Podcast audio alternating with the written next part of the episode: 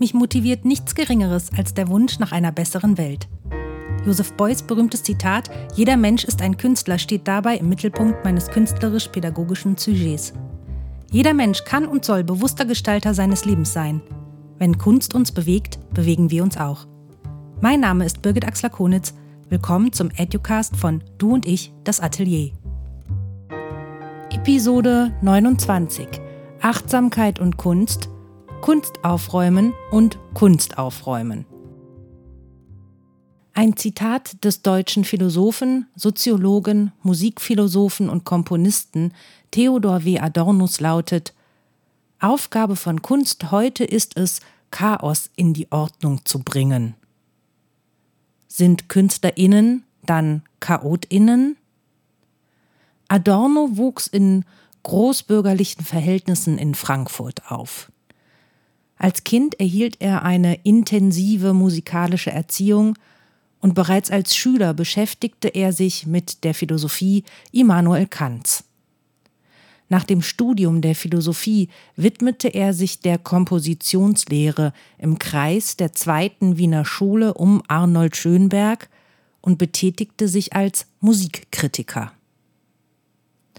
Arnold Schönberg war ein österreichischer Komponist, Musiktheoretiker, Kompositionslehrer, Maler, Dichter und Erfinder. Beispielsweise erfand er die Dodekaphonie, auch Zwölftonmusik genannt. Was für manche HörerInnen total chaotisch klingt, ist es nicht. Nein, der vermeintliche Wahnsinn hat System. Die Zwölftontechnik hat sowohl in der kompositorischen Praxis als auch im analytischen Denken vielfältige und tiefgreifende Auswirkungen auf die Musik der Moderne und der Avantgarde gehabt und hat sie bis heute.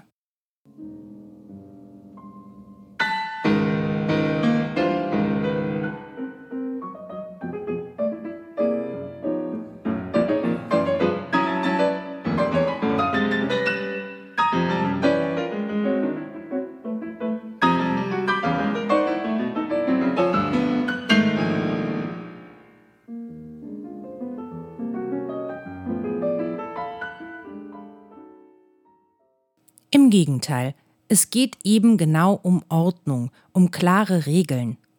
Bei der Zwölftonmusik werden alle zwölf Töne der Tonleiter verwendet, also alle weißen und schwarzen Tasten, die man auf dem Klavier innerhalb einer Oktave findet. Die einzelnen Töne der Reihe dürfen erst wiederholt werden, wenn alle einmal gespielt wurden. Schönberg erfand diese Regeln Anfang des 20. Jahrhunderts vor allem, um für sich selbst eine Struktur zu finden. Ebenfalls großer Freund von Strukturen ist der Künstler Ursus Verli. Er war bereits mehrmals bei der Sendung mit der Maus zu Gast und spielte dort einen Mann, der Unordentlichkeit verabscheut und versucht, jegliche Unordnung, die er sieht, in Ordnung zu bringen, was ihm nicht selten Probleme bringt. Seine Aktionen wurden dabei von Elke Heidenreich kommentiert. Was der Schweizer Kabarettist, bildende Künstler, Fotograf, Komiker und Aktionskünstler also unheimlich gerne macht, ist aufräumen. Was er noch lieber macht, ist Kunst aufräumen. Bitte was? Ja, Kunst aufräumen. Er versucht auf verspielt absurde Art und Weise genau dort Klarheit zu schaffen, wo es am wenigsten Sinn macht. Ursus Verli ordnet abstrakte Kunstwerke neu übersichtlich und platzsparend. 2002 sorgte er mit dem Projekt Kunst aufräumen für Aufsehen, indem er Reproduktionen bekannter Bilder zerschnitt und neu, aber geometrisch geordnet zusammensetzte.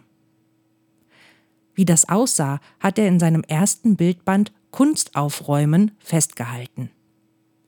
Es ist ein Buch für große und kleine Leute, für Kunstliebhaber, Kunsthasser, Ästheten und die einzig richtige Therapie für verzweifelte Kunstkritiker, so der Klappentext. Im zweiten Band des internationalen Großerfolgs räumt Verli mit der Unordentlichkeit der Kunst endgültig auf. Ob knurrende lichtensteinische Hunde, Seuras pointilierte Damen, rennende Picasso-Strauße oder Klees Durchhaltegemälde, Verlis Ordnungszwang schreckt vor keinem Kunstwerk zurück. Aufräumen sei keine Kunst, Kunst aufräumen hingegen schon? Verli widerspricht dieser Aussage und geht noch weiter. Er räumt noch weiter auf. Vom Weihnachtsbaum über die Fußballmannschaft bis zum Parkplatz, nichts ist vor seiner ordnenden Hand sicher. Nach der Kunst bringt er nun endlich die ganze Welt in Ordnung. Hurra! Er erhebt das Aufräumen an sich zur Kunstform und betitelt seinen dritten Bildband entsprechend Die Kunst aufzuräumen. Jeder Mensch sehne sich nach einer gewissen Form von Struktur, sagt die Münchner Ordnungsberaterin Gunda Borgest. Jedoch sei Ordnung ein höchst individuelles Konzept. Ein Problem haben Borgest zufolge aber alle Menschen gemeinsam, das sie als Eiger-Nordwand-Problem bezeichnet. Die Leute stehen vor diesem Berg und wissen noch nicht einmal, wie sie ins Basislager kommen sollen. Die entscheidende Frage lautet also oft, wo fange ich an? Wie finde ich einen Plan? Viele Menschen scheitern jedoch schon beim ersten Punkt. Wenn sie sich entscheiden sollen, welche Dinge sie behalten wollen und von welchen sie sich trennen. Den Ordnungsberaterinnen Kerstin Weigelt und Gunda Borges zufolge gibt es mehrere Fallstricke, die das Loslassen erschweren. Einerseits Argumente wie das hat doch mal viel Geld gekostet, das hab ich geschenkt bekommen oder das brauche ich vielleicht noch mal. Andererseits sind oft auch Erinnerungen und Lebensträume eng mit Sachen verbunden. Wer nach Tipps und Tricks zum Thema Aufräumen und Ordnung sucht, kann sich außerdem schnell im Überangebot verlieren. Ratgeber versprechen, in wenigen Schritten zum perfekten zu Hause zu verhelfen. Auf Instagram leuchten uns staubfreie Minimalismuswohnungen entgegen und auf Netflix wirft Ordnungsstar Marie Kondo milde lächelnd alle Gegenstände ihrer KlientInnen in den Müll, die keine Freude verbreiten. Welcher Weg ist da der richtige? Doch wie kommt es überhaupt, dass sich so viele Menschen für perfekt aufgeräumte Schubladen und farblich sortierte Bücherregale in möglichst minimalistischen Wohnungen begeistern? Ordnung ist Trend. Das Internet und Online-Netzwerke spielten da eine Rolle, so die Psychologin Dr. Annegret Wolf. Es spricht unseren Herdeninstinkt an, wenn wir sehen, wie andere Organisationsporno betreiben und ihre Schubladen ganz penibel aufräumen. Zu sehen, was es da für Möglichkeiten gibt, kann dazu führen, dass man das Ganze als eine Art Challenge, als Wettbewerb wahrnimmt. Und weiter? Ich glaube, dass wir uns gerade in Richtung eines Postmaterialismus bewegen, wo es sich nicht mehr darum geht, sich über Sachen zu definieren, sondern darum, wieder Erlebnisse zu sammeln und Zeit für sich, Familie und Freunde zu haben.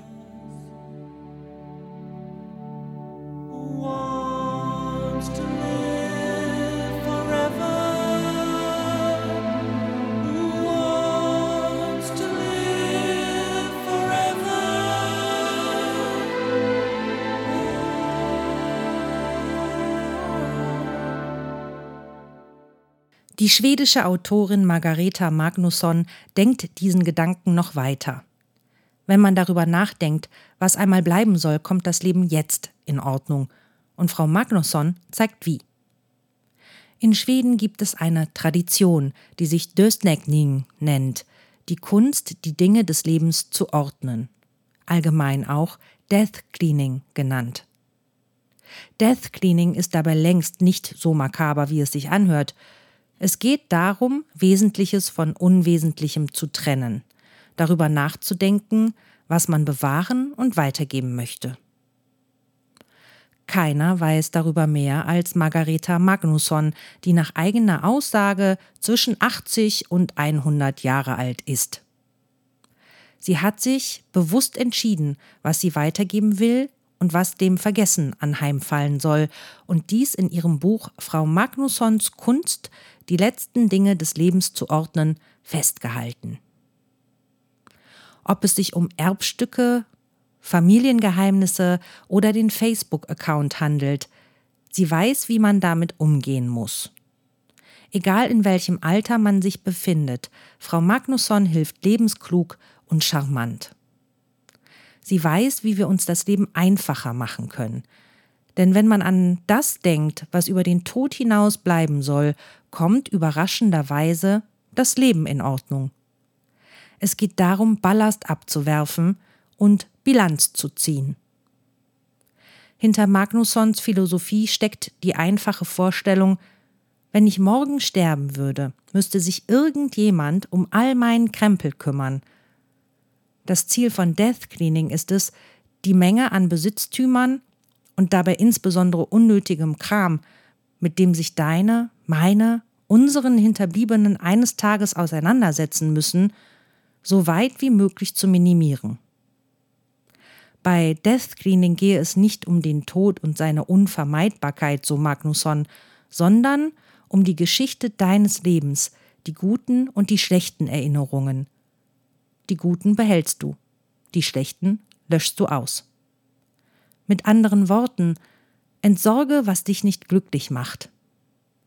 Heraus kommt eine Form von Minimalismus, die sehr individuell und flexibel ist. Also aufräumen, als ginge es um dein Leben. And now the end is near, and so I face the final curtain. Wir sollten unseren Haushalt nicht erst im hohen Alter auf das Notwendigste überprüfen, sondern jetzt und regelmäßig. Die Sortierung und Minimierung des Haushalts auf das Wesentliche ist ein fortwährender Prozess, der sich immer wieder wiederholt. Laut Magnusson reiche das Bewusstsein, viel zu viel Ballast angehäuft zu haben und die Sehnsucht danach, mit weniger Besitz leichter, glücklicher und vor allem einfacher zu leben. Um den Prozess des Entrümpelns noch angenehmer zu machen, rät sie, belohne dich, tu oder gönne dir etwas, was dich glücklich macht. Ein Ausflug, ein gutes Essen oder zum Beispiel eine Kunst- und Kulturveranstaltung. Johann Wolfgang von Goethe sagte, wenn es eine Freude ist, das Gute zu genießen, ist es eine größere, das Bessere zu empfinden und in der Kunst ist das Beste gut genug. Und damit endet Episode 29 Achtsamkeit und Kunst. Kunst aufräumen und Kunst aufräumen. Bis dahin. Vielen Dank fürs Zuhören und vielleicht bis zum nächsten Mal beim Educast von Du und ich, das Atelier. Es grüßt freundlich Birgit Axler-Konitz.